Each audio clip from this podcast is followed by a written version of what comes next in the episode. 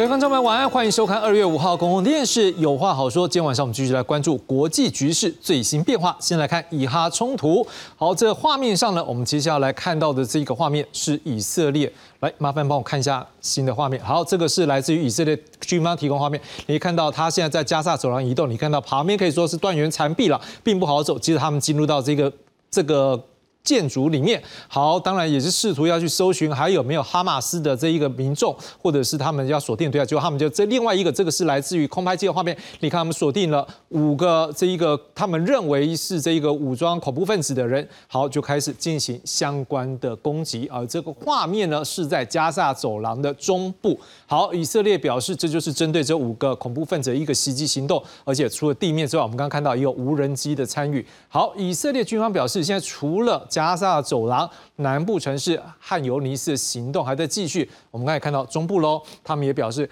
北部的哈马斯恐怖分子的目标，他们也是在继续进行针对性的攻击，看起来并没有放下任何他们的一个进攻的脚步。而在上礼拜，我们也提到，在美国主导之下，包括以色列，还有代替哈马斯来对话的这一个埃及还有卡达，好，这四个国家还有美国嘛，哈，一共四个国家在法国对话，想找出以色列跟哈马斯两边是不是都能够同意的停火协议。而哈马斯方面呢，在二月三号表示，他们正在考虑研究当中。我们来看看哈马斯发言人奥萨马哈姆丹他的说法。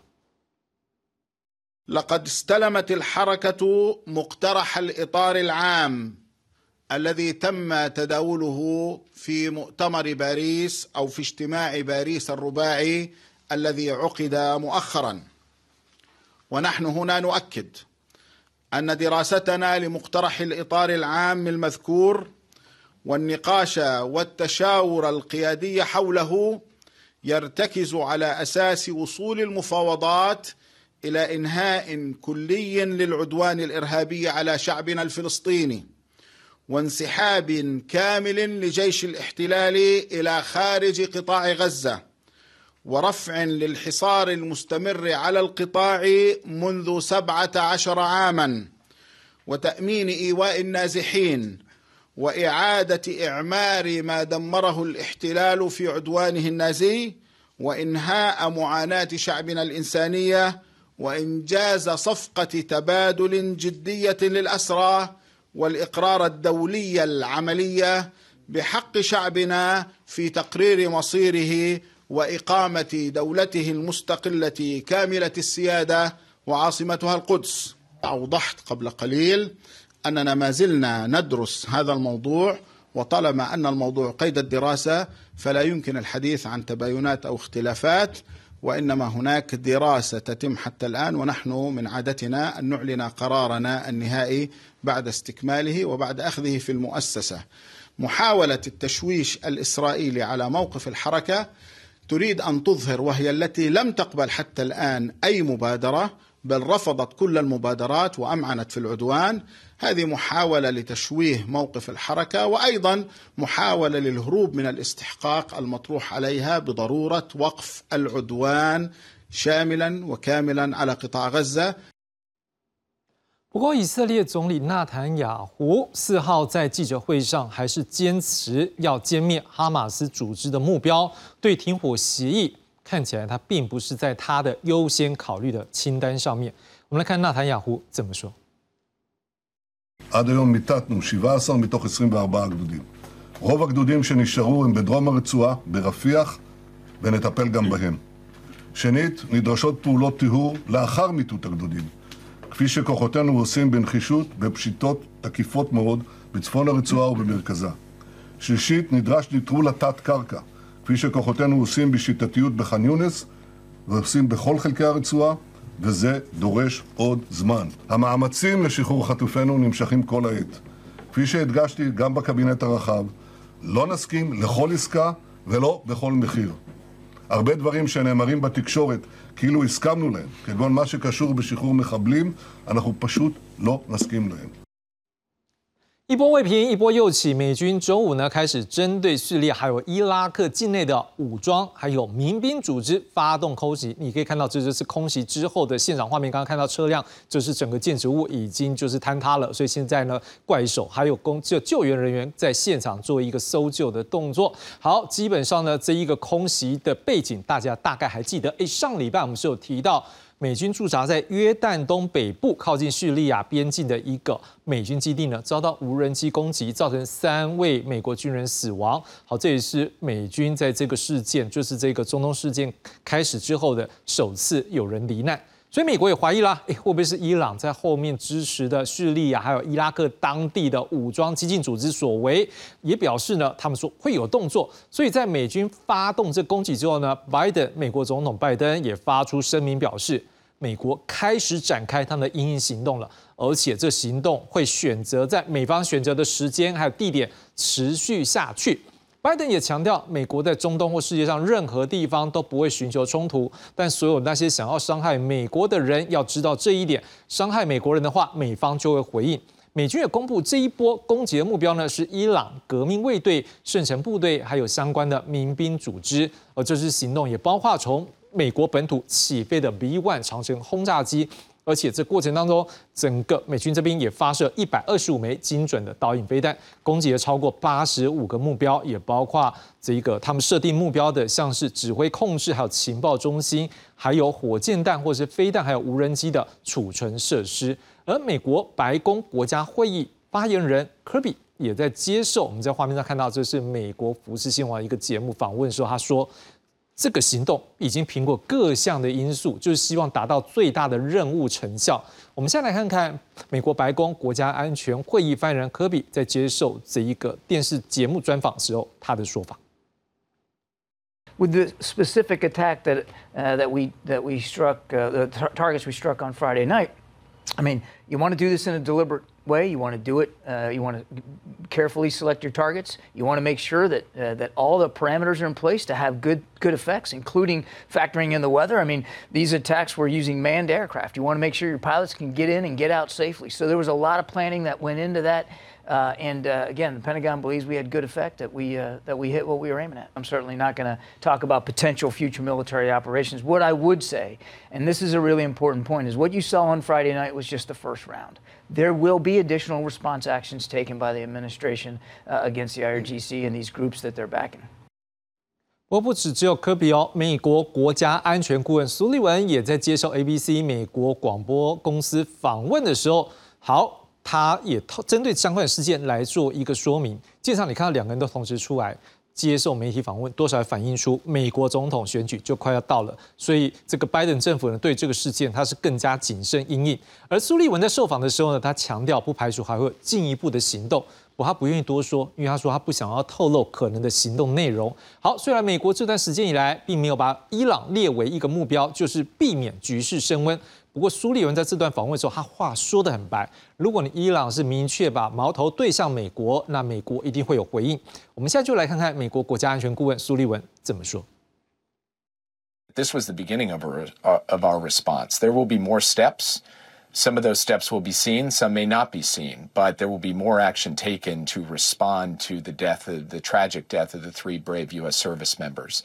And we cannot rule out that there will be further attacks from Iranian backed militias in Iraq and Syria or from the Houthis. We have to be clear eyed about that. And the president, in being clear eyed about that, has told his military commanders that they need to be positioned to respond to further attacks as well. And I would just say, from the perspective of Tehran, if they chose to respond directly to the United States, they would be met with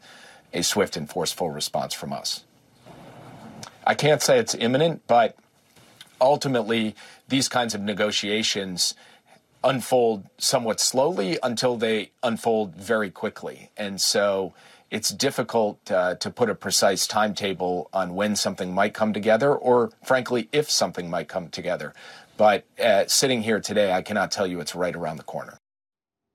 而另外一个美军出手的目标，则是在红海攻击商船的也门反政府武装组织青年运动组织。好，也有人称它叫胡塞武装。好，美军表示，在二月四号，好。 在昨天呢，哈，击中了胡塞武装发射的对地攻击导弹，还有四枚反舰导弹。好，美国跟英国呢，实际上在这段时间已经对这个胡塞武装大概发动了应该三十六个目标，也就是近四十次的联合攻击行动。英国首相苏纳克对此强调，希望透过这些相关的行动来维护这个区域的稳定。我们来看看苏纳克他的说法。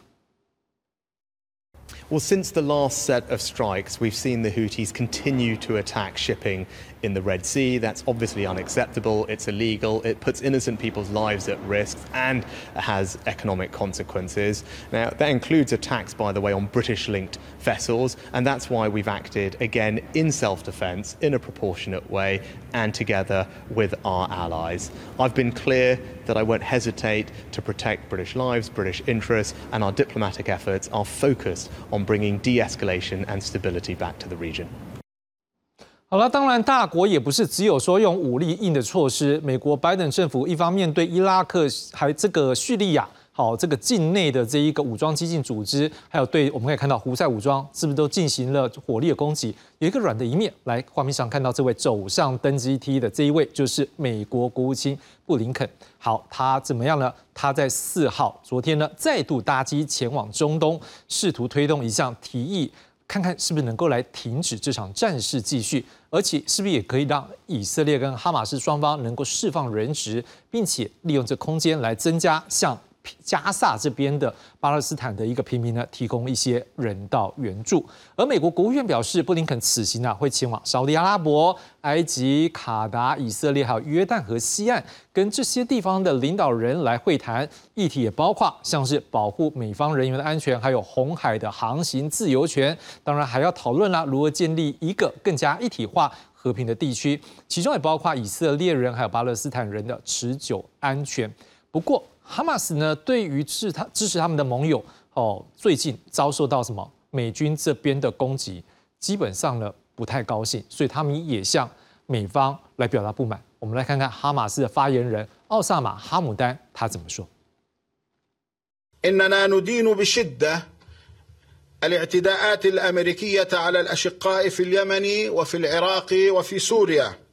ونعدها انتهاكات فاضحة للقانون الدولي نثمن الجهود التي يبذلها الإخوة في كل من مصر وقطر من أجل التوصل لاتفاق وقف إطلاق نار مستدام في غزة على طريق إنهاء العدوان النازي المتواصل بحق شعبنا الفلسطيني 接着来看俄乌战争，我们先来看乌克兰的部分。传出乌克兰总统泽伦斯基现在想要撤换乌军的总司令 扎卢兹尼。诶，因为之前就已经有两个人不和的传闻，再加上有媒体报道，扎卢兹尼在乌克兰的支持度哦比泽伦斯基还要高呢。好，这项消息传出来之后，引发各界关注。因为如果消息属实，第一个挣钱换将一定有一定的风险，而且对于目前盯在那边的俄乌的一个战情。会不会来影响到乌克兰这边的军心士气呢？而泽伦斯基在接受意大利媒体访问的时候，虽然没有明确来讲这个人事案，不过他表示他现在正在考虑的不只是军方的高层的人士，他也正在考虑更换好几名的政府官员。而泽伦斯基昨天也特别到他们这个东南前线的乌克兰军队来发。颁发这个奖章给有功的人员，所以这项行程也格外受到关注啊！想说，哎，你是不是要来跟这一个最基层的官兵搏干净？好，来看看泽伦斯基如何跟第一线的官兵来做应对。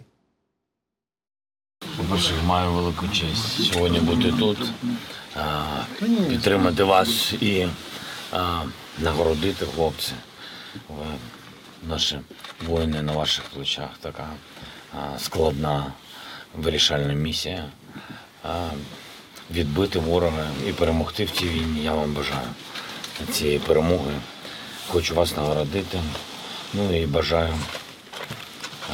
зробити все, щоб ця перемога була швидше, щоб вас підтримували рідні, близькі і всі цивільні громадяни України. Хочу, щоб ви знали, що всі адекватні люди в світі розуміють, що у вас найскладніша робота, і всі українці вами пишаються. Слава Україні! Героям слава! 这是泽伦斯基。另外一边呢，俄罗斯总统普京呢，也跟俄罗斯的军火商他们来做一个会谈，除了希望这个军火商们继续努力来生产武器装备，作为未来俄罗斯跟乌克兰这场战役的后勤补给的努力。他也从爱国的角度来鼓舞士气。当然，更不要忘了三月普京就要面对他的大选，能不能继续的连任？当然，这些也都是一些很重要的妹妹嘎嘎，他也要争取他们的一个支持。现在我们来看看普京在这个会谈上他怎么样对这些的这个军火商们来说。Если мы ничего не будем делать, если не будем защищать наших людей на Донбассе, а сейчас и на Херсонщине, там в Запорожье, значит, в Новороссии, не будем ничего делать, не, не будем помогать, бросили бы людей в Крыму. Во что превратилась бы в конце наша страна? В дряхлую, несамодостаточную, на самом деле никому не нужную страну, которую все с ее с наличием большого количества природных ресурсов, которые все со стороны поглаживали бы покровительственно по, по головке и давали бы нам э, гнилую картошку в качестве гуманитарной помощи. И при этом всегда бы думали, чтобы и как оттяпать. Сегодня у нас практически полностью, на 95% обновлены стратегические ядерные силы, а их морская составляющая почти на 100%. Это хороший, надежный тыл для нашей стратегической безопасности. Тыл и в прямом смысле, и в переносном. Таких же результатов будем добиваться и по оснащению армии и флота всей линейкой обычных вооружений, включая перспективные образцы нового поколения. И мы эти планы вместе, обязательно вместе с вами реализуем. Это означает то, что наши предприятия, конструкторские бюро будут гарантированно обеспечены заказами на годы вперед. Нам предрекали, как вы знаете, спад, провал, крах, что под давлением санкций мы отступим, сдадимся, развалимся. Хочется показать известный жест, не буду этого делать, здесь много девушек. Ничего у них не получится. 好，相关的国际议题，就请我们的专家学者们为我们深入解析。赶紧来介绍几位来宾。第一位要介绍是政治大学国际事务学院院长连宏一连老师，主持人，各位观众，大家晚安。第二位要介绍是台湾大学政治学系教啊副教授陈世明陈老师，主持人好，各位观众观众好。第三位要介绍是丹江大学国际事务与战略所助理教授林佑林老师，大雄好，各位观众朋友大家好。 好，一开始呢，我们现在看美国又有一个这预算案通过了，它关系到的不只是我们台湾，也关系到我们刚刚所讲的这个以哈的一个冲突现场，还有乌俄的战场。我们来看看下面这和综合报道。美国参议院四号公布一项约一千一百八十三亿美元的追加预算案。根据路透社，预算案内容包括军援乌克兰六百亿美元，以色列一百四十一亿及红海冲突二十四亿。此外，还有四十八亿用于支持美国在印太重要伙伴防范中国，尤其是日渐紧张的台海情势。这项法案也将强化美墨边境安全。美国总统拜登四号在白宫一份声明中提到，两党已达成国家安全协议，内容涉及美国数十年来最严格和公平的边境改革措施。他对此表示强烈支持。然而，尽管这项预算案版本已经过参院多次协商，还获得参议院共和党领袖麦康诺认可，众议院以议长强生为首的共和党议员仍扬言要抵制，并另外单独提出一项一百七十六亿美元对以色列军援预算案。针对以哈战争，美国国务卿布林肯则在去年十月冲突爆发后第五度拜访中东国家，希望在停火和释放人质等事项取得进展。近期，拜登政府逐渐对以色列表现出不满，日前更宣布制裁对巴勒斯坦人施暴的以色列极端犹太主义定居者。美国国家安全顾问苏利文就强调，布林肯此行，巴勒斯坦人民的需求将是美国优先处理的问题。而约一周前起草的停火方案内容包括暂时停火六周，要求哈马斯释放人质，交换巴勒斯坦囚犯。另一方面，乌克兰总统泽伦斯基则访问位于乌克兰南部战线的村庄罗伯蒂。颁发奖章给前线军人。乌军去年八月夺回这个区域，近期却再次遭到俄军炮火猛烈攻击。而乌克兰去年发动反攻以来进展有限，近日传出泽伦斯基将更换军方将领和政府高层官员。公视新闻梁毅编译。好，回到现场，我们先请教一下林老师，就是我们刚才也看到，好，这个哈马斯这边感觉上又比较软一点，但是我们在关注是说，我们过去都知道，他如果换服完之后，他的保命服感上就没有了。所以他现在如果同意说，是不是来做一个考虑，要不要停火的时候，我们也在好奇说，他现在的角度为什么？是不是用时间换取空间呢？那另外一边我们也看到以色列。嘴巴还是很硬，他就是已经大概看起来没有特别想要把这一个停火协议当做是他的优先的一个名单。你怎么看这双方目前打的一个算盘，或者是目前遇到的处境，所以不得不做什么样的一个决定？好，谢谢。好，我想这个以哈这个哈马斯这两个，其实老实讲，这两个呃的这个算是什么双方啊，其实他的实力非常悬殊了。好的这个部分，所以换句话讲，就是说这个哈马斯在抵抗了一段时间之后呢，很明显的，我想他的这个呃力量也这个衰弱了。那衰弱之后，我想他的这个意志、他的精神，他想要号召的那个绝对不会这个减损。但是实际上他的力量已经衰弱，衰弱之后呢，其实老实讲，上谈判桌是必然的。那上谈判桌要谈多久，这是重点。然后呢，要妥协多少？这是重点，所以换句话讲，呃，现在看到的就是呃，谈判在进行，然后呢，这个以色列的总理刚刚在影片当中，其实老实讲也是非常强硬，那这个是跟他国内政治跟他的位置是有关的，那他也抓到这个千载难逢，你如果知道这个内塔雅胡他的从政的经历，你知道说这个他过去就是在找这一次的这个机会，那他让他找到了，然后他当然也会坚持到底，因为这个不只是他抓到千载难逢的机会，最重要的是他。这个如果这件事情结束了之后，他连那个总理的大位恐怕都会有岌岌可危了，好，所以他一定要坚持到底。不过就是说，呃，他能坚持多久，其实主要还是看再看美国。就像刚刚这个影片也有讲了，布林肯去。不过这个美国的决心是不是下得够深啊？其实是重点了。好，你看。这个其实是环环相扣，就像这个刚讲的这个预算，你很清楚的，这个在野党共和党基本上这个整个美国基本上支持这个以色列的势力非常大，尤其是这个共和党。所以换句话讲，这个执政当局他现在目前在妥协的方向，你如果仔细看，他是因为在人道的这个议题上被各方的这个攻击，所以呢，他基本上会希望以色列。基本上在人道，只要是跟人道有关的，基本上你是不是可以软一点？其他他其实没有特别讲，特别去批评以色列，他只是讲说，在这个人啊，什么叫做人道上，人质就是人道嘛。你双方扣了一大堆这个人质，你是不是可以这个都 都放的？所以换句话讲，这个谈判里面，你没有看到他，他主要是在从这个所谓人质的这种释放的这个方向开始这个着眼。那这个其实是符合。到目前为止，在没办法解决的情况之下，又要这个让这个各方都有台阶下的一个最重要的上了谈判桌也谈判了，然后各方也愿意上谈判桌，然后谈什么议题呢？谈这个人质释放的这个议题。所以，我我个人觉得说，目前这个整个是大势的这个发展，基本上是符合大家的这个啊这个呃所求了。至于说会达到什么样的结果，就看要看美国下的决心有多大。什么叫下的决心有多大？他要以色列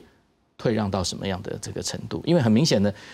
前两天基本上有这个呃，在以色列里面也有一些这个所谓的啊群众的这个呃集会，呃不能讲群众集会，应该是说这个所谓的嗯执政党啊的一个呃集会，然后一些他们的那个内阁的部长也上去，那你就可以看到他的内阁部长，他的里面基本上还是非常的。呃，慷慨激昂，我我不想用激进啊，就是说他还是对这个所谓的这个以色列的这个国家安全，他还是很执着在国家安全，他觉得这个哈马斯的存在对他的国家安全基本上就是很大的这个威胁了。好，那如果说这一点，他们包括连内阁。本身的这个所谓的这种指行政人员都还是有这样想法，其实他整个内阁哈，基本上恐怕不太容易做妥协了。好的，这个部分，那那这样子的话，这个可能对美国，就像布林肯去，可能要说服以色列，恐怕也比较比较困难了。到目前为止，应该观察到的是指这样。张老师，现在我们的关注，我们刚刚也提到是说，哎，对于哈马斯来讲。我们感觉他之前他也知道这是一个保命符，所以他也讲得很白，所以如果你没有停止的话，我们就不用再去谈所谓的这一个停火协议。但是现在感觉上他有点像是松口，他说他要考虑，可是不可否认啊，什么叫考虑？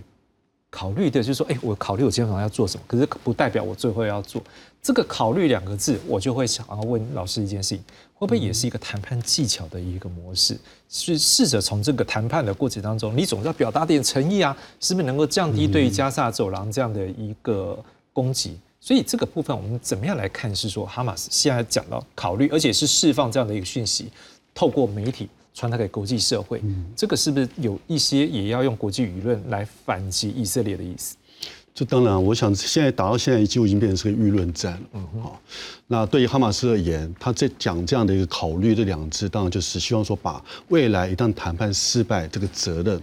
希望说国际舆论能够归罪于是以色列本身这样的一个强硬的立场。尤其现在不可否认，在整个加沙地区这么多的一些人道的一些问题，哦，这么多的一个人民的一个伤亡，当然不可否认，当然主要还是以色列造成的。好，那当然对于哈萨对这个。哈马斯他当然也非常的担忧他自己本身自己的人民持续的一个伤亡，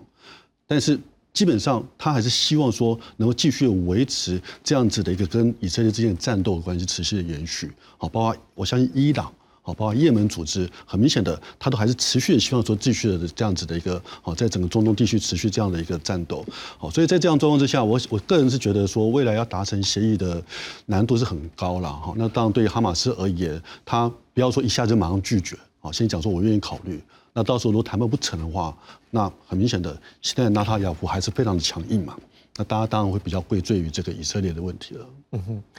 你有四个月了耶。因为基本快四个月了哈，因为当初是十月七号，今天是二月五号，在两天间呢就是满四个月。可是这四个月，我们现在看到的是说，基本上就像刚才李老师讲的，那个实力差太多。所以进到哈萨这个这个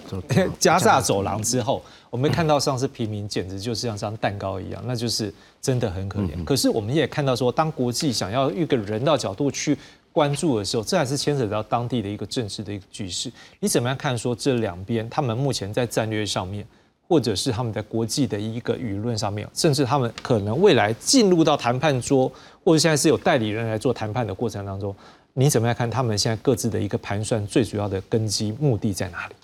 第一个呢，我们可以去看到的是，对于现在来讲的话。哈马斯说实在，他是不可能跟以色列硬碰硬的，嗯，所以我们看他，你说他是要保留实力，所以不跟以色列打吗？我现在看起来也不像，因为就目前来看，在一个交锋的过程中间，以色列他其实是完全占据了呃空中制空或者以及它地面部队的这一些高科技作战，完全是掌握了。讲的白一点，今天你哈马斯他就是唯一能够去坚持到现在的，就是有他人质。因为他有人质在手，你奈我如何？王牌。简单来说，这就是他的王牌。那现在我们其实可以去看到，刚才对于媒体的那个态度，哈马斯他会希望的，就是说我在表达出我的立场的同时，不是我不愿意谈哦，是你以色列不跟我谈。他希望能够去创造这样子的一个国际的氛围，这就是他今天胜利的开始。对他来说，他现在的胜利。不会是什么反攻以色列，这不可能啊！我们直接讲这不可能，或者是多多多杀几个以色列人等等的这一些，在战场上他基本上是不会有军事的优势。他现在需要的就是能够在国际舆论的战场上面帮他去取得更多谈判筹码，不是军事筹码哦，是谈判筹码。因为今天这一个谈判筹码可以让他去表达的是，让外界是不是可以去对以色列施压，以及以色列自己内部的问题。因为我们其实可以看到。纳坦雅胡真的是这非常的，我用鹰派来形容他应该是不为过啦。讲的是很强硬的，啊，就是说我们一定要全体消灭啦等等的。可是内部呢，如果今天战事再拉长，今天以色列的内部会不会有反对声音？这个反对声音大到去逼迫纳坦雅胡要去做妥协。当然，就现在纳坦雅胡的立场，他一定是鹰派到底。至少就目前在谈判这个还没有什么直直接的成效之前，他一定要鹰派。为什么？因为如果他现在一放软的话，有可能以色列前线的士兵会觉得，那我们前面那么辛苦是做什么？或者是当前线的士兵一旦有我们可以回家的这个心态一出现的时候，可能就更容易出现更多意外。所以其实就现在来看，纳坦雅胡他也一定要去踩住这一个强硬的这一这一面。可是这这个会造成的是，哈马斯会不会他会希望就是以色列内部能够去形成一个反对纳坦雅胡的声音？那这样子让以色列在一个内外交迫的情况之下，让他的一个所作所为，甚至是在谈判上面，是不是为了想要赶快结束战事，必须要给哈马斯更好的条件？那这个就是我个人会认为哈马斯他在政治战略上面最好的一个方向。老师，我们接着来看的是，哎，美国，我们刚才看到它的战线看起来也加进去了，但是它当然它前面有一个前提啊，是因为它有三个军人被这无人机给袭击，嗯，然后来罹难了，所以当然它必定要有所回应，不然就被大家看成是空气，看成是塑胶了哈。那如果这个角度，当然美方还有它师出有名的一个角度，可是对于当地的一个中东的一些国家讲，他们可能不一定觉得是说你这时候应该加入，甚至可能过去我们就看到。他帮以色列说话的时候，美方基本上就已经被贴了很多的标签。我们怎么来看说，美国现在这些行动对于美国自己本身的利跟弊，你怎么来解读？他为什么要来做这样这些行动？呃，我想哈，这个不管从这个俄乌也好，或从以哈也好啊，其实在这个战争一开始，美国其实。那条线他就讲很清楚了，他绝对不涉入。那这一次基本上呢，是经过就像刚刚主持人讲，四个月之后美军被袭击，那这个基本上他就骑虎难下，他一定要回应。那至于说回应的强度、次数，就是由这个所谓的军方或行政这个当局来决定。那现在他也做了这个回应，那回应之后有没有在第二次或更深的回应？我个人觉得会稍停了的这个部分，就除非。美军又受到了这个袭击，不然的话，呃，我不能讲冤冤相报，就是说，你当你已经回应了之后，你如果再第二次打击、第三次打击，那当然就会引发更多的这个所谓的攻击嘛。而且，呃，如果再再更深一层来看，其实美军当然是回应了，回应了之后，其实老实讲，他，呃，但我我必须强调，人命是无价，只是说他的那个回应，其实他的那个代价，他所花的那个价格价格啊，那个基本上非常的大。对，所以换句话讲，如果每一次对，如果他这一次做了一次，他就要回应一次的话，那那我想会更加引发那些反对偷袭美军啊，你知道讲难听一点，又呃不小心误杀你三个，你要花这么大的代价来回应的话，那我我想。美国的这个所谓的这个所谓的军事费用，我想会花费非常的这个这个庞大了啊，所以换句话讲，就是说他会回应，所以我刚刚讲的回应，他当然要回应，因为他不回应的话，这么泱泱大国他没办法交代，但是他做了回应之后，只要有得交代，他就会暂时先停了。回到刚刚我们的那个议题，就是先把以阿的这个以哈的这个问题，如果能解决这些的这个问题，因为这些问题之所以出来，是因为他们看到这个所谓的呃。哈马斯受到不公平的对待，所以他们好像感觉上要声援来这个，所以才有一大堆这些出来。如果说，所以源头还是在这个以哈，以哈如果能够有一些比较缓和的话，这些的问题理论上就会比较缓和。我不敢讲说就不会发生，但是就会比较缓和。就这些呃美军会被偷袭或者是伤亡的事件，自然就会减少。那他当然就不需要所谓的回应了，这这个部分对，所以当老师这样讲，我们也会猜得到说，这或许也是布林肯。要再度好，这样是他这个事件以来他的第五次去到中东的访问。好，当然如果这样的一个背景，就是说他也试着想要透过这些访问来寻求一个 solution。好，这也可以降低他自己美国本身受到影响的一个程度。可是张老师，让来框架这这个整理。来，第一个，我们看到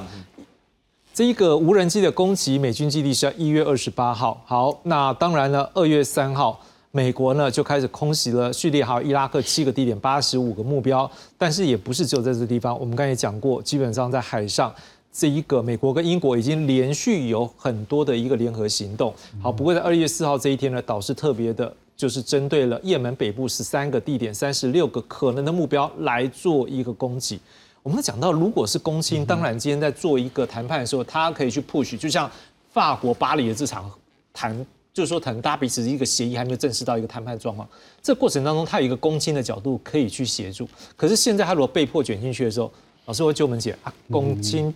公亲变属住的行这样子对于未来，我们可能有一些寄望，说他在以色列跟哈马斯之间能够做一个公亲的角色，会反而卷进去了，那最后都没有公亲适合的人选。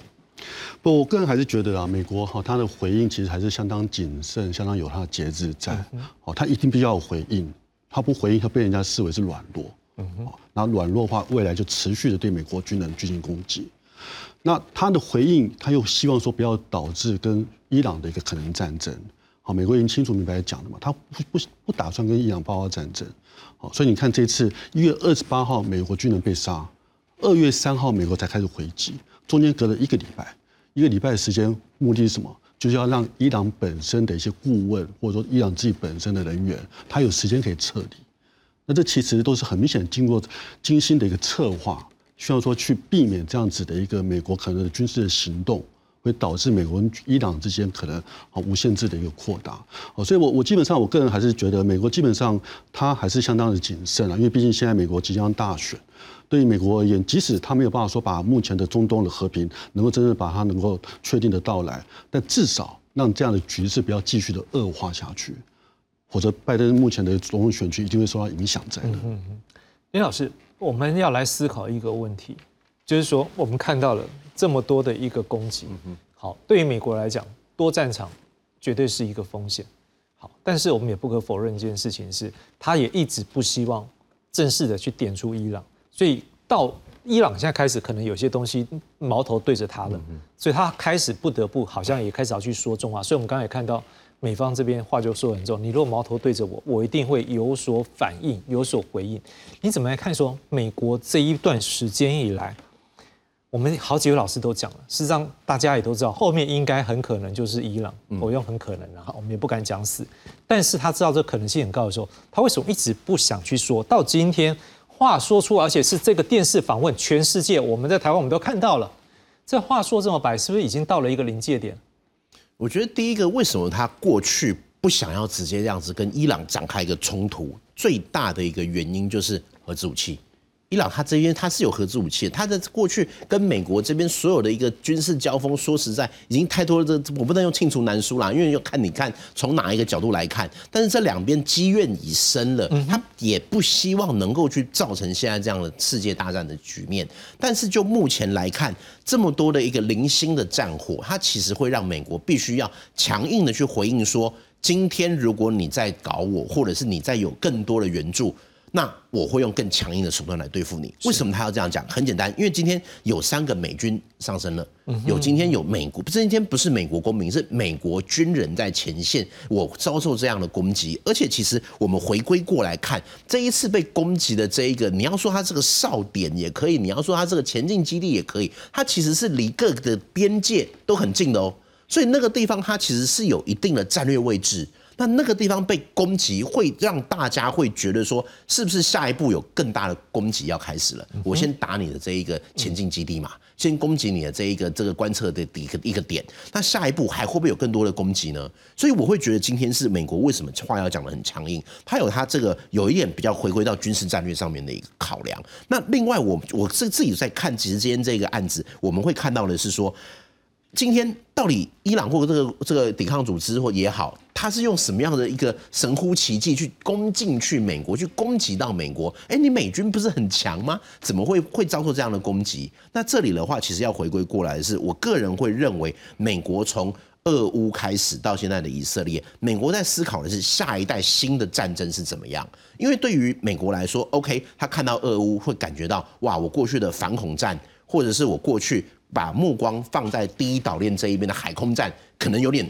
太失衡了，因为俄乌的地面这样子作战有可能会发生在欧洲。所以我必须要重新去武装北约，去防卫这个陆地的作战。但是另外一边以巴这一边的一个以阿这边的一个冲突，又会变成是反恐战争，又会回到过去中东那一种打法。所以其实过去的这一些，就就比如说，就像美国以前美国陆军是不玩什么野战防空的，因为他们美国空军全面制空啦，从来没有被人家丢过炸弹啊。但是现在呢，他们重新去思考以前的野战防空，可能是五零机枪或者什么弹幕或次针飞弹，因为无人机的出现，那这一次有一说是无人机，它就是算准了美国无人机回来的时候，跟着它的背后这样飞回来。那这个是不是就是情报上的失灵，或者是美军在这种野战防空上面有需要更改的空间？那这个会代表的是，我美军未来要面对的不是只有单纯的大规模战争，这种零星的低强度冲突也会我从时间要去面对。那这个我个人会认为，这代表美国的国防战略开始会从我们讲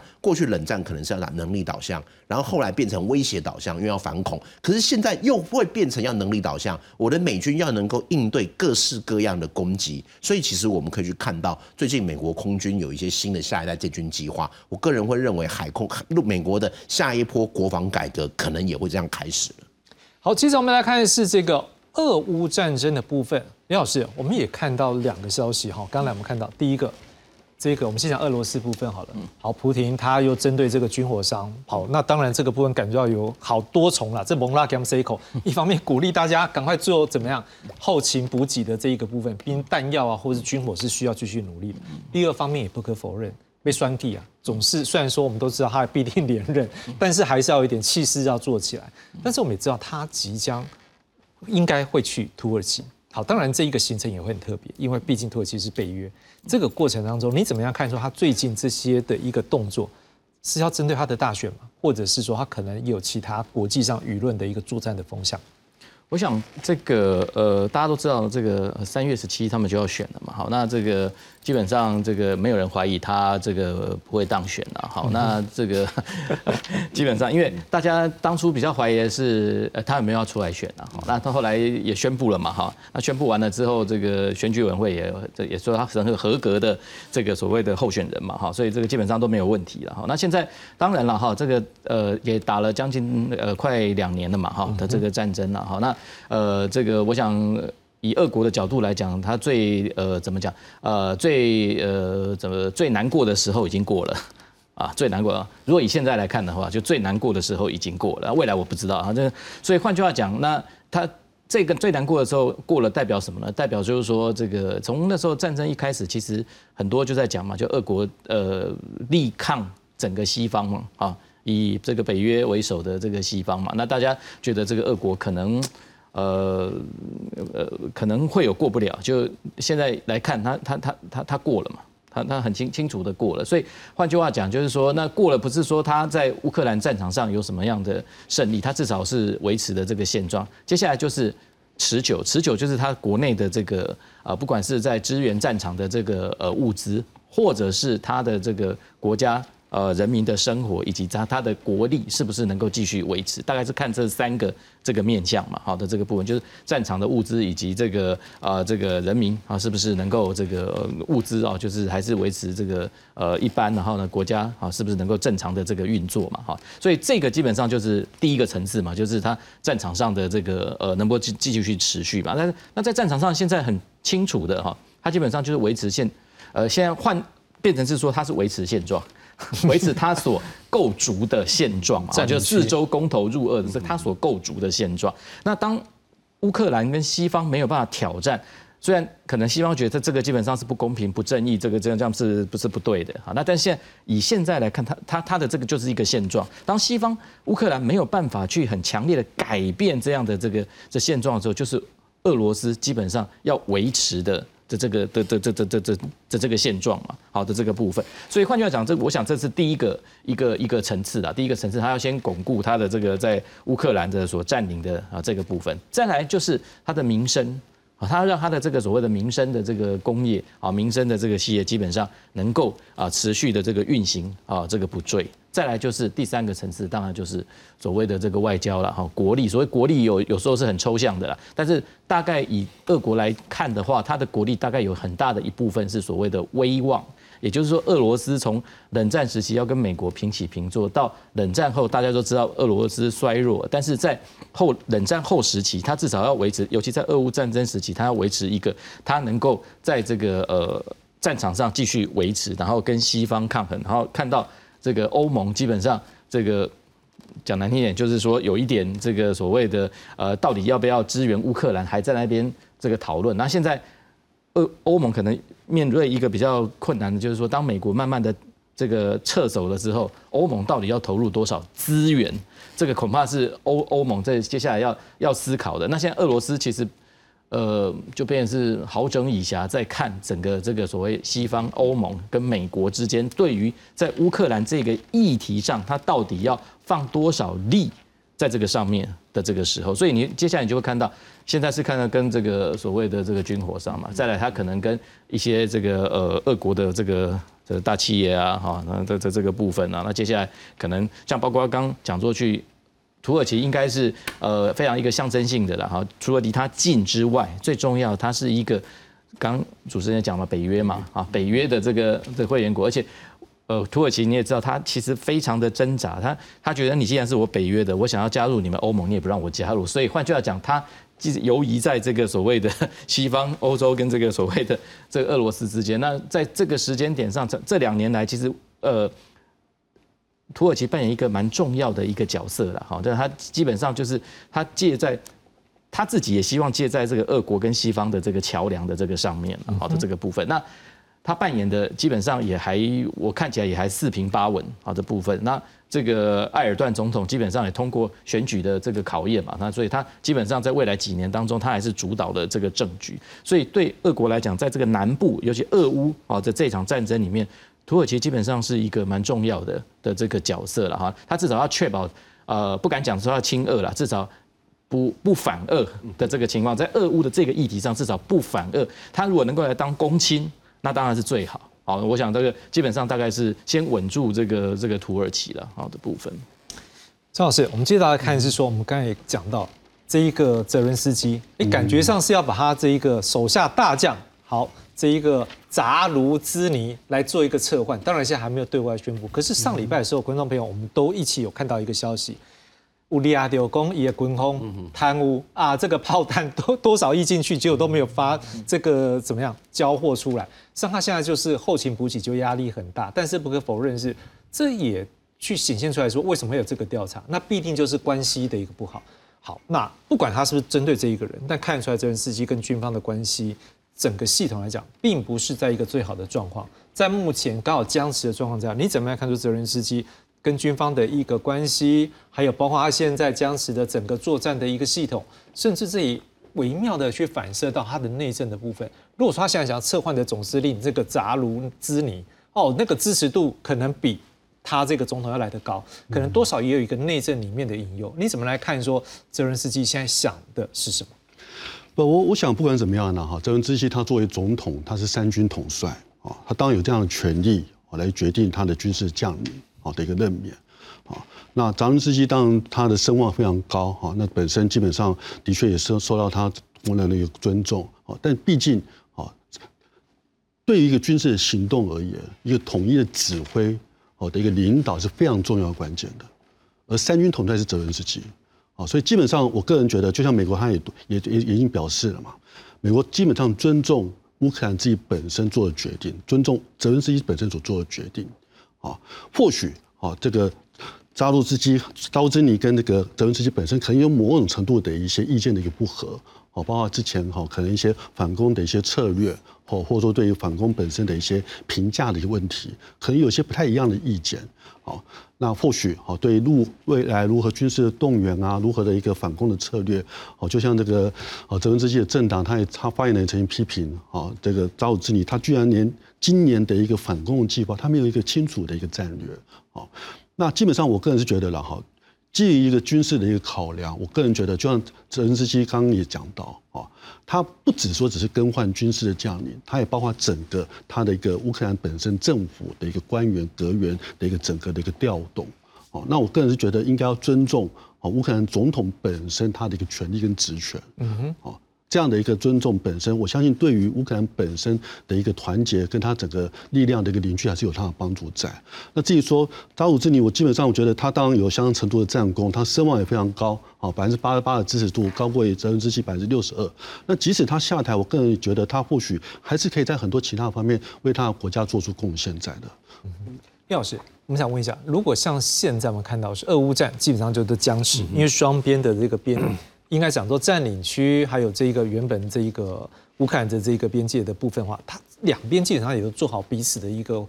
一个防御的攻势，所以看起来要来突破两边都不容易，而且这个季节当然也不好走。但是还是有一个问题是，如果它是僵持住，所以感觉上是不是换将比较没有那么大的危险？还是说不管怎么样，挣钱换将就是一个压力。你怎么来解读？是说现在这个三军统帅怎么去看待他要撤换他手下大将这件事情？我们先从扎卢兹尼为什么会被换？我个人会觉得其实是跟去年夏天的这个夏季反攻失败有关。因为那一次的一个反攻，其实一开始连我们外界，当然我们外界可能是看二三手资料，都会认为说应该会有点突破。有没有办法像是在这个现在来讲前年春季的时候的攻势，在这一个呃东部战线这边有更大的一个收获？可是后来是没有的，反而乌克兰还是死伤还蛮惨重的。那那一次事情之后，或许是让泽伦斯基开始去清查内部发生了一些什么样的问题。那这也种下了今天这个扎卢兹尼被撤换的一个原因啦。那另外一点的话，其实我们大家一直讲乌军乌军，可是其实就我这一边看到一些资料来看的话，其实。乌克兰它并不是这么全部都是一个政府军，我这样讲可能有点过分，但它有一点点类似军阀的状况，就是今天泽伦斯基这一边在指挥上面不一定可以做全盘的指挥，所以我们回顾一下，不管是二次大战还是太平洋战争或欧战，其实后来都会需要一个盟军统帅，不管是艾森豪啦还是那一个麦克阿瑟，你会需要有一个整体的一个指挥。那目前来看。乌军其实是没有这样做到这样的一个状况，特别是乌军其实到现在还有很多的部队是使用遏制武器。那还有为什么二次武器是用它？然后我的豹式战争是我先用，等等，这边会有一些指挥统合上面的问题，这个其实是现在他会碰到的状况。那当然还有一个就是美国的一个指导原则，美军是不是支持这一个这个国防部这一个参军统帅，或者是美军到底是支持谁？美国的一个意向，我会认为这在一个这种局部战争的一个状况底下，最后还是会取决于外援对他的一个资助。好，当然我们要来看一下，说外援这件事情都讲了，所以我们刚刚是不是也看到，就是说美方也有相关的资讯，就是说他们有增加了一个预算，好来支持这个乌克兰部分。我们也来看一下，我做一个整理。好，在这一个一千一百八十亿美元的预算案里面呢，好，我们先看到是乌克兰的部分是六百亿，以色列部分是一百四十亿，红海危机在二十四亿，所以如果中东部分这样加起来，大概是一百六十五亿多。好，在印太这边是四十八亿。美墨边境的安全呢是两百零二亿。好，当然光看到乌克兰六百亿这件事情，廖老师，我们之前还在讲说乌克兰恐怕他们在担心是弹尽援绝。现在如果美方继续来一个支援，感觉上是不是这个温暖就会继续延续下去？当然我们也不知道啦，这一笔结束之后什么时候再来？您怎么来看说这场战争？我们在几天？大概好像是二十四号嘛，大概在十九天就满两年了。您觉得怎未来可能它的关键会在什么地方？这个好，从这个美国的两党哈，其实对于这个所谓的乌克兰这个议题哦，大概从去年底大概就还蛮清楚的哈。其实共和党尤其是选出了这个呃新的众议院议长哈，那基本上他对于援助这个乌克兰哈，基本上是这个兴趣不高了。好，那我们本来想说这个在十月七号之前，可能觉得可能对这些呃，是因为他不想再花钱外援。后来以哈的这个事件发生之后，发现不是啊，他不是呃反对花拳外援，而是对乌克兰的这一件事情没有兴趣，不然他对以色列他是愿意这个有预算来这个支持，所以很清楚的这个由于的由于这个以哈的这件事情，让我们了解的就是说哦，这个可能共和党对于不是对于整个。呃，经费外援就是咨询支援外国没有兴趣，而是有选择性的的这个支援。好的部分，在这第一个我们要厘清。第二个，这个上面讲的是参议院所提的啊的这个部分了。好，那就讲这个基本上应该是呃公布嘛。那这个这个这个这个预算啊的这个部分哈，理论上应该是这个所谓的。呃，众议院嘛，哈，所以换句话讲，那众议院基本上的这个呃呃共和党以及共和党的这个所谓众议院的这个议长，其实老实讲，他呃，我应该觉得他这个对这个态度是还蛮强硬的。那你可以看到他他这个两党之间在在呃在怎么讲呢，在在拉锯哈，就对于一个就是对于这个比较内政的这个什么移民问题，所以他这个美墨的那个地方。拜登基本上有一点小妥协了哈，在这个预算稍微高一点，可是我个人觉得，呃呃，这这这张预算恐怕还还要再协商，因为很清楚的，这个共和党对于这个乌克兰的这个议题，我我当然希望就是说，如果美国愿意支援，那在我这个这个 支援民主这个同盟，但是问题是说，很清楚的，这个从这个川普也好，从这个呃共和党也好，从共和党的众议院议长也好，他在去年底一直讲到现在。态度一直都没有改变，那我也不认为在这个时间点他会剧烈的改变。他为什么要这样要要这样子？呃，这个表达他们的立场。如果在这个时间点突然之间改变太多的话，他其实面对的是，因为接下来今年是选举年，所以换句话讲，他共和党的态度其实是非常清楚的，所以在这个时间点上，他们只能妥协。妥协的话，我想大概就是在那个金额比例，如果共和党愿意通过的话，我我甚至觉得他根本就是不愿意有这个所谓的原屋的这个钱这样子。对，赵老师怎么样看说这场战役最后关键？我我相信呢，哈，基本上我相信这个原美国原屋的一个经费应该还是会得到一个通过了，哈，因为毕竟众议院的一个议长强生，他当然是共和党里面一个比较极右的一个代表，哈，那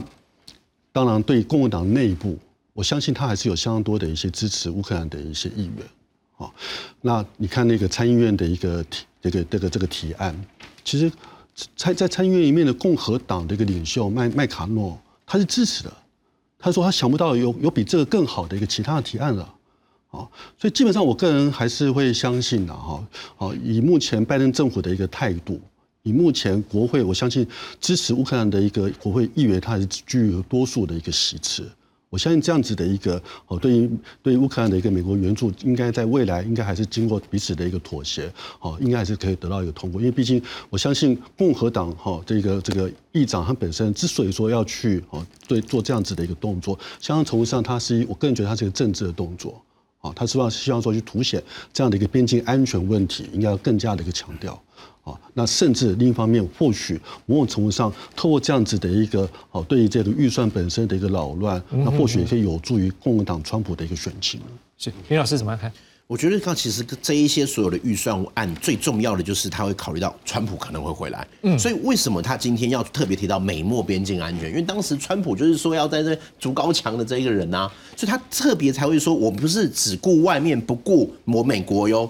所以他特别把这预算其实一个异常的一个高。那另外一点，我们可以去看到，我相信这也是今今天我们所有电视机观众朋友大家最担心的一点，就是，哎，为什么印太反中只有四十八点三亿？因为你看前面乌克兰呢，以色列是非常高，那对我们台湾的安全会不会有影响？我个人会认为，今天其实我们在看这预算案的时候，要去想的是，今天印太这一块不是只有美国一个人。因为讲难听一点，乌克兰其实现在主要是要靠美国，以色列这边也只有是美国会支持他。但是在印太这一块的话，这也是为什么今天印太美国会希望除了第一岛链这些国家，韩国、日本、台湾、菲律宾，我们甚至澳洲，甚至是纽西兰，甚至是印印度，所有这些国家，你都要做一点事情。因为它能够靠靠着这一个国际合作的方式来去对付中国，就是变成其实这也可以看到的是，对我们自己台湾来讲啦，我们看到没有说它可能会去援乌还怎样，但是它在以印太这个安全上面，它是不会去手软的。讲的最直接的就是